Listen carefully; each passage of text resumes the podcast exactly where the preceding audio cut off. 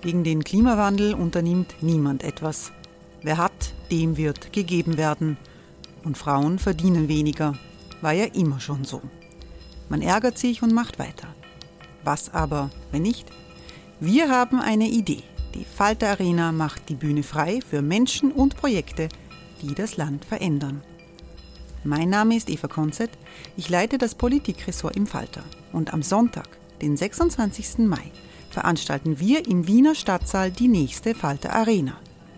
Mit dabei unter anderem der ehemalige Politiker und Neosänger Matthias Strolz, Theresa Imre von Markter, Sonja Jöchtel von Love Politics oder Kari Ochsner von Ochsner Wärmepumpen.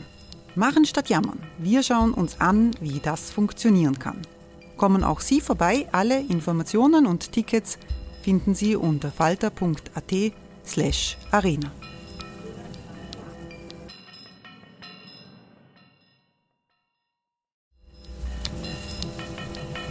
slash arena. Falter-Podcasts werden durch Werbung unterstützt. Das hilft bei der Finanzierung unseres journalistischen Angebots. Die Erderhitzung ist kein Gefühl, aber mit vielen Gefühlen verbunden. Sorgen etwa oder Angst. Eine Veranstaltung gegen diese Ohnmacht ist Tipping Time, eine Klimakonferenz der Zivilgesellschaft. Von 9.5. bis 11.5. findet Tipping Time in Kooperation von Globe Art, Solektiv und Tangente St. Pölten statt und lädt ein zu Diskurs, Diskussionen und Workshops mit namhaften Vortragenden wie Nikolai Schulz und Friederike Otto. Weitere Informationen finden Sie auf www.tangentesanktpölten.at.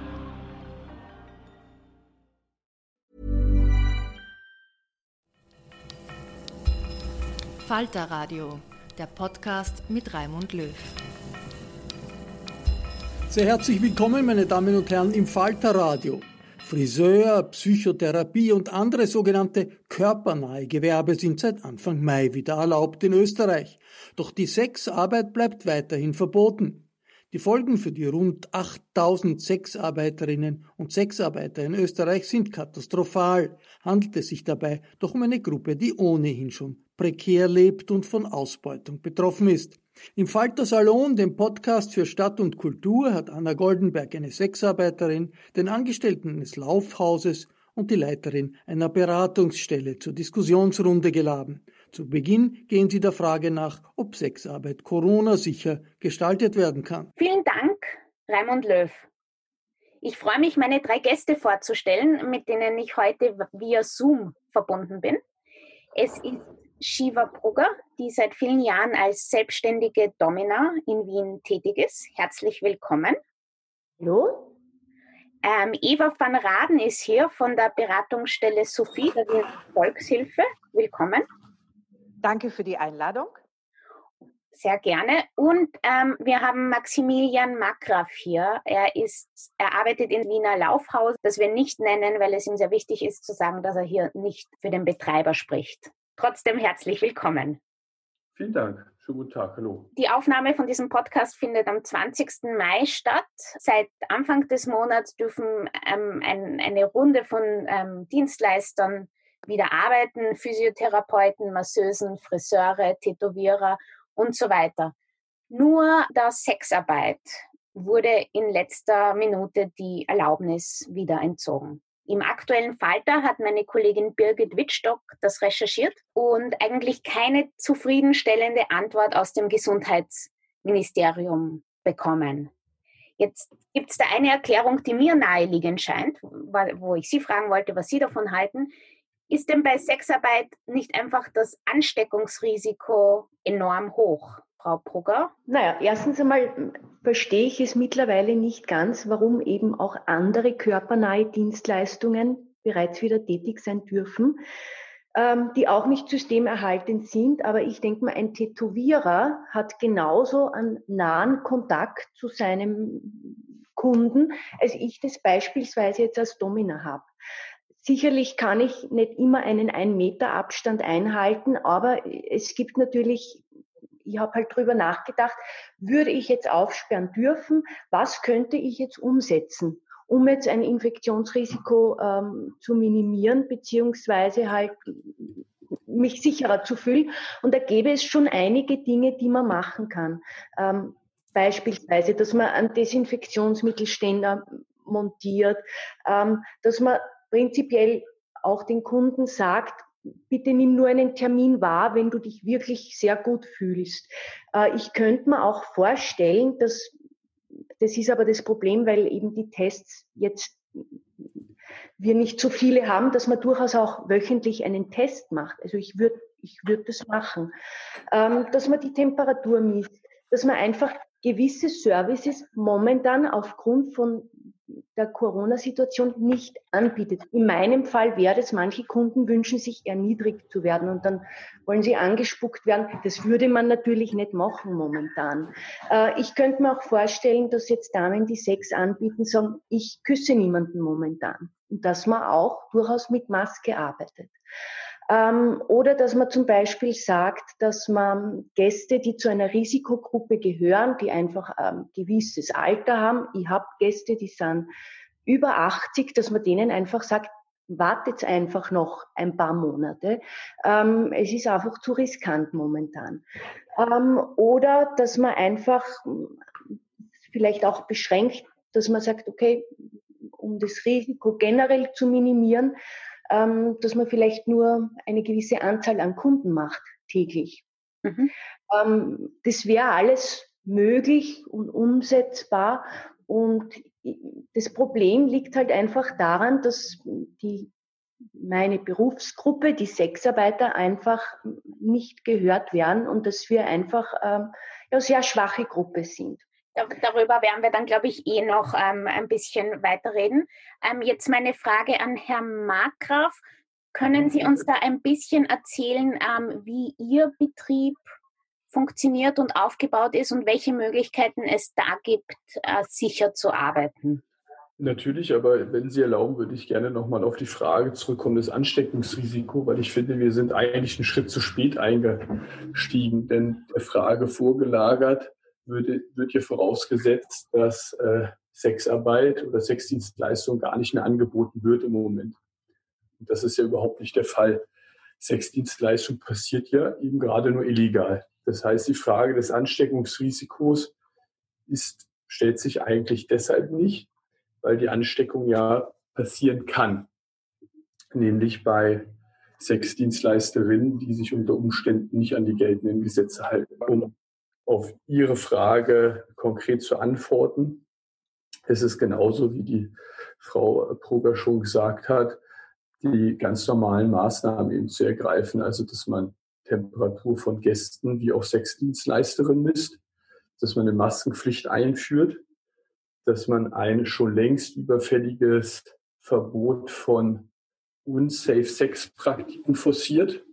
Denn ich jede Sexdienstleisterin bietet ja Domina-Dienste an. Das passiert ja auch ganz, in Anführungszeichen, ganz normaler Sex. Das heißt, auch dort kann man das Ansteckungsrisiko einfach durch konsequentes Verwenden von Präservativen beispielsweise ähm, forcieren. Ja, und ansonsten eben die ganz normalen Schutzmaßnahmen, Desinfektionsmittelspender überall hinstellen, ähm, unsere gesamte Wäsche in in den Betrieben. Grundsätzlich wird hier sowieso immer bei 90 Grad gewaschen und auch danach immer gewechselt nach jedem Kunden. Das sind Maßnahmen, die ergriffen werden können und auch schon immer ergriffen wurden. Sie ähm, arbeiten in einem Betrieb, in, in, einem Laufhaus, in dem Sie ähm, dem ähm, Sexarbeiterinnen und Sexarbeiter Zimmer mieten. Das ist seit dem 15.03.23.59 Uhr geschlossen oder seit dem 16.03.0 Uhr. Frau van Raden, Sie haben sicher sehr viel Kontakt mit Sexarbeiterinnen und Sexarbeitern, die jetzt auch gerade nicht arbeiten dürfen. Ähm, wer sind die Menschen, die, die zu Ihnen kommen und welche Probleme haben die? Naja, ich kann sagen, dass wir in dieser Phase jetzt äh, über 400 äh, Frauen äh, kontaktiert haben oder in Kontakt mit ihnen sind. Äh, wir haben seit dem 16.03. Äh, sehr viele Kontaktaufnahmen auch von den Frauen selber, beziehungsweise sind wir auch dabei, alle uns bekannten Bordelle anzufahren und dort auch zu schauen, ob noch Frauen äh, sind. Das haben wir von Anfang an gemacht. Das Problem ist natürlich, dass von einem Tag auf den anderen die materielle Existenzgrundlage verloren gegangen ist und das natürlich ähm, für viele große Probleme darstellt, die keine finanziellen Reserven haben. Ein anderes Thema möchte ich ansprechen, dass es sich um eine Gruppe handelt, die halt häufig äh, nicht aus Österreich kommt, sondern aus anderen Ländern. Und hier haben wir wirklich die sehr, sehr bedrückende Situation, dass wir teilweise Frauen in Betreuung haben, die keine Perspektive im Moment haben, wann sie wieder zu ihren Kindern fahren können. Und das ist etwas, was wirklich sehr, sehr bedrückend ist, es handelt sich hier um rumänische Frauen, die halt nur mit dem eigenen Auto oder mit einem privaten Pkw durch Ungarn fahren könnten und hier keine Möglichkeit dazu haben. Frau Brugger, Sie haben ja vorhin erzählt, Sie haben ähm, heute bei der, bei der Wirtschaftskammer angerufen. Ja, genau. Also ich habe heute mit der Wirtschaftskammer telefoniert, weil ich mir nämlich die Frage gestellt habe, was ist eigentlich, wenn diese Pause länger als drei Monate dauern wird? Und das wird sie aller Wahrscheinlichkeit nach. Ich habe nämlich gestern dem Herrn Anschober eine Frage gestellt. Er war nämlich zu Gast in einer Radiosendung und ich habe das natürlich genützt. Man konnte dort Fragen stellen und habe ihn dann gefragt, wie er die Situation einschätzt, ob er glaubt, dass ich jetzt mit Anfang Juli wieder arbeiten kann. Und er meinte dann drauf, dass er eben die Berufsgruppe der Sexarbeiter nicht im Fokus hätte, weil man halt nicht alle Berufsgruppen ähm, im Fokus haben kann und er hat dann eben gemeint, dass eben die Öffnungsstufen nach Risikosituation abgewegt werden. Und da sind natürlich die Sexarbeiter ganz zum Schluss dran. Und eine realistische zeitliche Perspektive hat er angegeben mit August bis September. Und da haben wir eigentlich dann schon fast eine Pause von einem halben Jahr. Und der Härtefallfonds greift aber nur für drei Monate.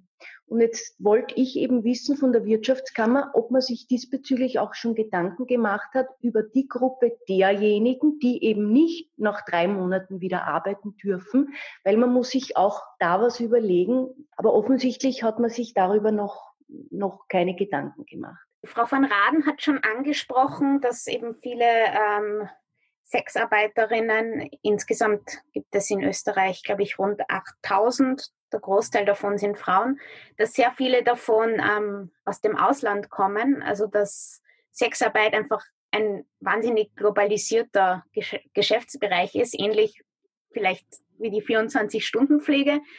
Mhm. Und ähm, hier wie dort ist die Ausbeutung ein Problem. Ist dann zum Beispiel so etwas wie ein Verbot des Kaufs von Sexarbeit, wie das in Schweden praktiziert wird, eine Lösung? Frau van Raden, was, was sind Ihre Gedanken dazu? Meine Gedanken dazu sind ganz klar, dass ich der Meinung bin, es braucht äh, ausreichend legale Arbeitsorte und Plätze, an denen gearbeitet werden kann, weil nur durch diese Konkurrenz, durch dieses Angebot die Frauen dann auch die Wahl haben, einen Arbeitsplatz zu finden, der ihnen entspricht. Ich glaube nicht, dass das freie äh, sozusagen Bestrafung, Kaufverbot von sexuellen Dienstleistungen eine Alternative ist da wir dann diesen Sektor in der Illegalität haben. Dort ist es dann noch sehr viel schwieriger, Kontakt mit den Personen aufzunehmen und das fördert dann erst die Ausbeutung. Ich denke, mir ist es ganz, ganz wichtig, möglichst vielfältige, unterschiedliche, legale Arbeitsorte zu haben. Frau Brugger, wie ist das bei Ihnen? Wie sind Sie eigentlich überhaupt in ähm, diese Branche gekommen? Eigentlich über Umwege und mir war eben nicht klar, dass ich einmal als Domina arbeiten werde. Also ich habe ein abgeschlossenes Studium. Ich bin eigentlich studierte Psychologin und habe nach meinem Studium bei einer Sex-Hotline gearbeitet. Und das war so irgendwie der Einstieg in das Thema. So war das bei mir. Ist eher vielleicht ein untypischer Einstieg, aber ich mache das halt freiwillig. Ich mache das gerne und ich bin eben auch selbstständig, habe mein eigenes Lokal, habe natürlich wahrscheinlich ganz eine andere Situation. Und ich glaube, man muss das auch so sehen, dass Sexarbeit etwas ist, was ähm, viele Facetten hat. Äh, es gibt sehr viele unterschiedliche Arbeitsbereiche und es gibt aber auch sehr viele unterschiedliche soziale Situationen. Sicher, Absolut. Sicher gibt es sehr viele Frauen, die sich wünschen würden, was anderes zu machen, aber vielleicht keine Alternative haben. Aber es gibt sehr wohl auch Frauen, die sagen, ich mache das, weil ich habe mir das ausgesucht und mir macht mein Job Spaß.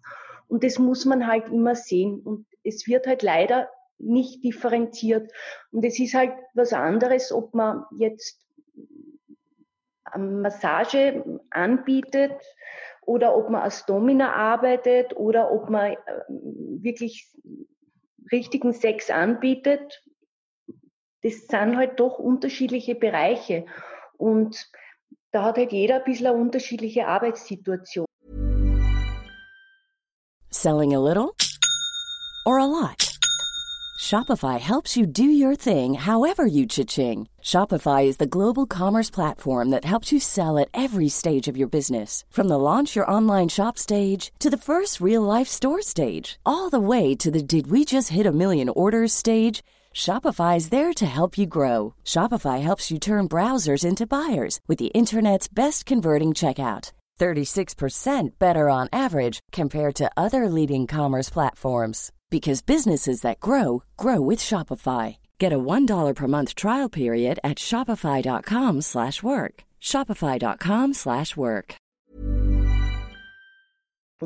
Ja, Herr Markgraf, wie, wie können Sie äh, dann sicherstellen, dass die Frauen, ich glaube, es sind ja hauptsächlich Frauen, die bei Ihnen arbeiten, Aussch fast ausschließlich bis auf Transgender-Personen, ja.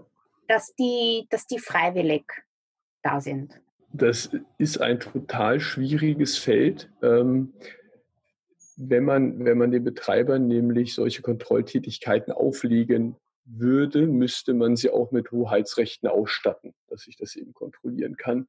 Und ich glaube persönlich, dass Ausbeutung und Menschenhandel äh, nur durch eine einzige Art und Weise zu bekämpfen ist, und zwar indem man das Berufsbild äh, der Sexarbeiterinnen und Sexarbeiter stärkt.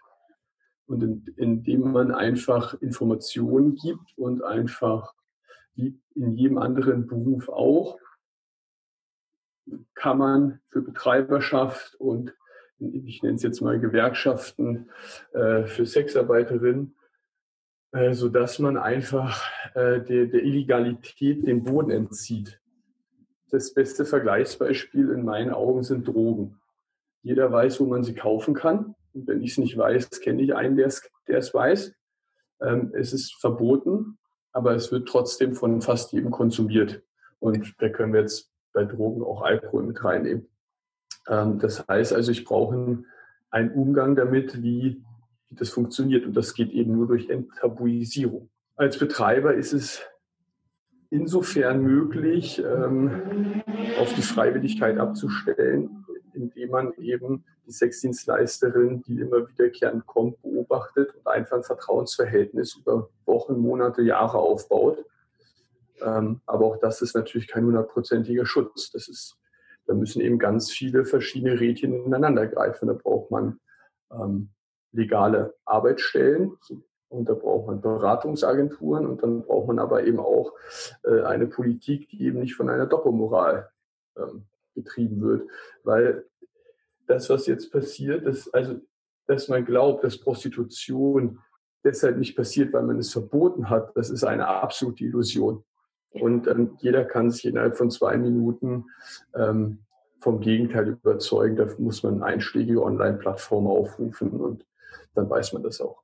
Frau, Frau van Raden, sehen Sie das ähnlich? Ist es auch so, dass die, dass die Betreiber ähm, nicht wirklich in die Pflicht genommen werden können?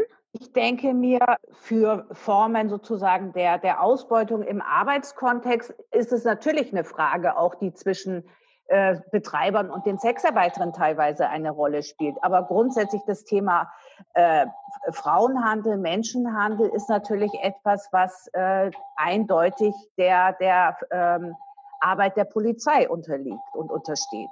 Und ich denke mir, das kann nicht Aufgabe eines des Arbeitgebers sein, diese Strukturen aufzudecken.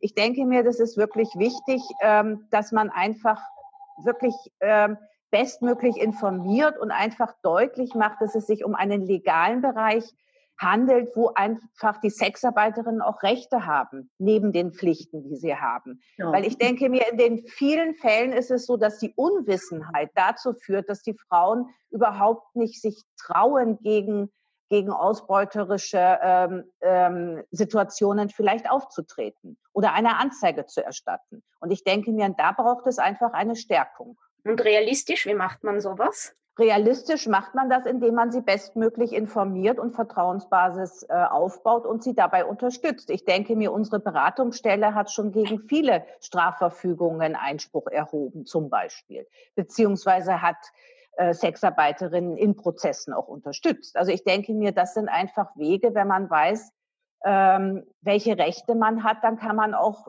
diese Rechte sich nehmen und dafür eintreten. Und ich nehme an, ein, ein Problem, dass das ähm, quasi breiten, breitenwirksam funktioniert, hat der Herr Markgraf eh auch schon angesprochen. Also die Doppelmoral. Ich meine, Sexarbeit ist ja etwas, über das sich auch Feministinnen streiten, eben weil für Macht über einen anderen Körper gezahlt wird. Also das nimmt zum Beispiel die Freiheit, Nein zu sagen. Das argumentiert die deutsche Feministin Alice Schwarzer und sie sagt, die Sexarbeit verstärkt patriarchale Strukturen. Frau Brugger, was, was sagen mhm. Sie dazu? Also ich kann nur für mich sprechen. Ich sehe das halt nicht ganz so. Also ich arbeite für mich. Ich fühle mich nicht von irgendjemandem ausgebeutet und, und erbringe eine Dienstleistung. Also wenn ich dann auch von Rat nochmal widersprechen darf, obwohl ich in einem Punkt Ihrer Meinung bin, nämlich, äh, dass es nicht unsere Aufgabe ist, ähm, Menschenhandel aufzudecken. Wir treten ja nicht als Arbeitgeber auf, denn wir treten auf als Betreiber der Sexdienstleisterinnen und Sexdienstleister einen Raum zur Ausübung ihrer Arbeit gibt, und zwar einen hellen und transparenten Raum. Ne? Also das, wir, sind, wir sind ja kein Arbeitgeber und die Sexdienstleisterinnen treten ja auch nicht im Arbeitgeber-Arbeitnehmer-Verhältnis zu uns auf. Das ist glaube ich, auch ganz wichtig herauszustellen. Und zur Freiwilligkeit von der Adi Schwarzer, ähm, wenn ich das Zitat hinnehmen darf, ich kann jetzt nur für die Betriebsform sprechen, die ich kenne. Und da ist es so, dass der Sexdienstleisterin natürlich absolut freiwillig die Wahl gelassen wird, ob sie mit dem Freier ins Geschäft kommt oder nicht. Denn alles andere wäre nämlich illegale Zwangsprostitution. Und äh, das geht aber nur, wenn es beispielsweise auch äh, kein Race to the Bottom geben würde.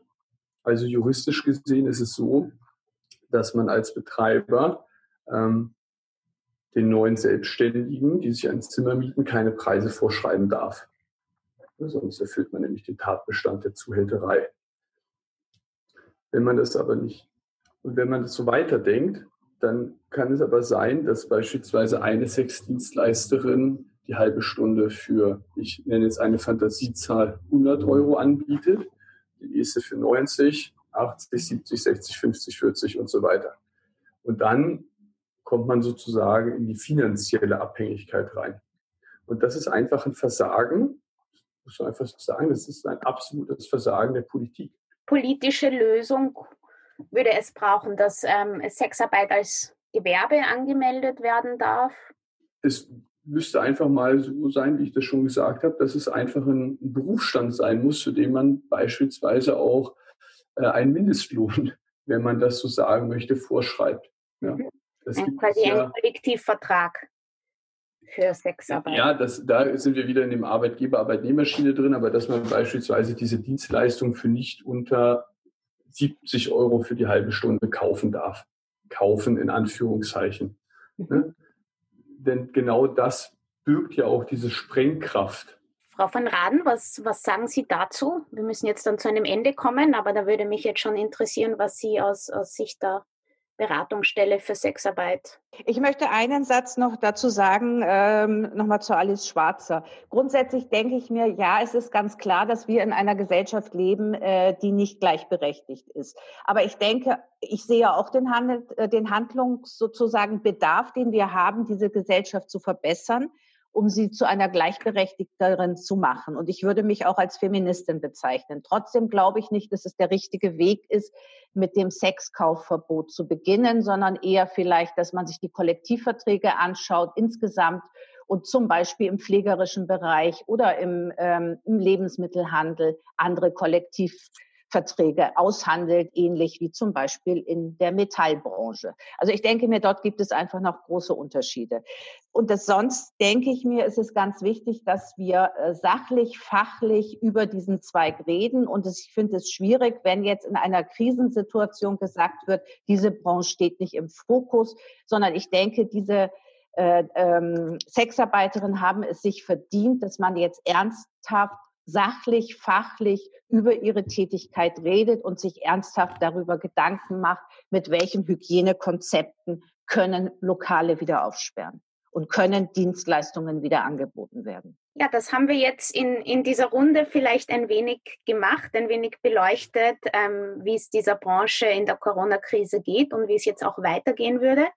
Ich danke meinen Teilnehmern sehr, sehr herzlich. Maximilian Markgraf, Shiva Brugger und Eva van Raden und gebe zurück an Raimund Löw. Das war der Falter Salon von und mit Anna Goldenberg. Ich verabschiede mich sehr herzlich von allen, die uns auf UKW hören, im Freirad Tirol und auf Radio Agora in Kärnten. Journalistinnen und Journalisten im Falter gehen keiner noch so schwierigen Frage aus dem Weg. Daher an dieser Stelle die Empfehlung zu einem Abonnement des Falter. Ein Abo können Sie im Internet bestellen über die Internetadresse abo.falter.at. Ursula Winterauer hat die Signation gestaltet. Von Anna Goldenberg kommt nicht nur der Falter Salon, sie betreut auch die Technik. Ich verabschiede mich bis zur nächsten Folge.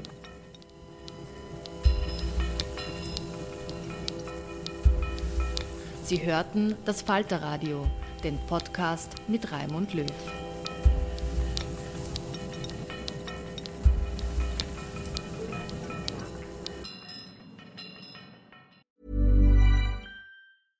Cool fact a crocodile can't stick out its tongue. Also, you can get health insurance for a month or just under a year in some states. United Healthcare short term insurance plans, underwritten by Golden Rule Insurance Company, offer flexible, budget friendly coverage for you. Learn more at uh1.com. Hey, it's Paige DeSorbo from Giggly Squad. High quality fashion without the price tag? Say hello to Quince. I'm snagging high end essentials like cozy cashmere sweaters, sleek leather jackets, fine jewelry, and so much more. With Quince being 50 to 80% less than similar brands. And they partner with factories that prioritize safe, ethical, and responsible manufacturing. I love that. Luxury quality within reach. Go to quince.com slash style to get free shipping and 365 day returns on your next order. Quince.com slash style.